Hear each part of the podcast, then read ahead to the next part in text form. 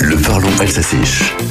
Bouchorpinandre, la bamboche, c'est terminé. Vous vous souvenez peut-être de cette phrase culte prononcée en octobre 2020 par le préfet de région Centre Val-de-Loire.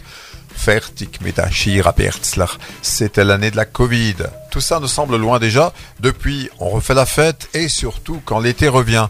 Vous le savez bien, il n'y a pas d'âge pour s'amuser. L'association Papy Boom l'a bien compris qui a emmené dernièrement des pensionnaires d'EHPAD en discothèque. Nous sommes en Belgique. Papy Boom, qui s'est construit à partir d'une web série, fait du bien aux personnes âgées. En France, on parle d'EHPAD, établissement d'hébergement pour personnes âgées dépendantes. En alsacien, on pourrait dire simplement en un mot Flagheim. En Belgique, en tout cas, c'est une maison de repos et de soins. Alors, du côté de Molenbeek, Youssef Kadar, le fondateur de l'association, voulait rompre avec la routine des établissements. Il a alors eu l'idée d'emmener des résidents en boîte au Mirano à Nord-le-Col. Et il a eu raison. Ce petit monde s'est pomponné pour cette sortie inattendue. Maquillage, coiffure, habillage et même une table VIP réservée. Mais bien sûr, en un octambulagé, on lorgnait la piste de danse.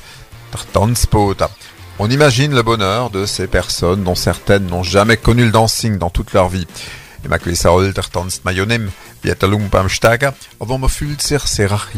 J'ai retrouvé mes 20 ans, s'est exclamé en effet une dame.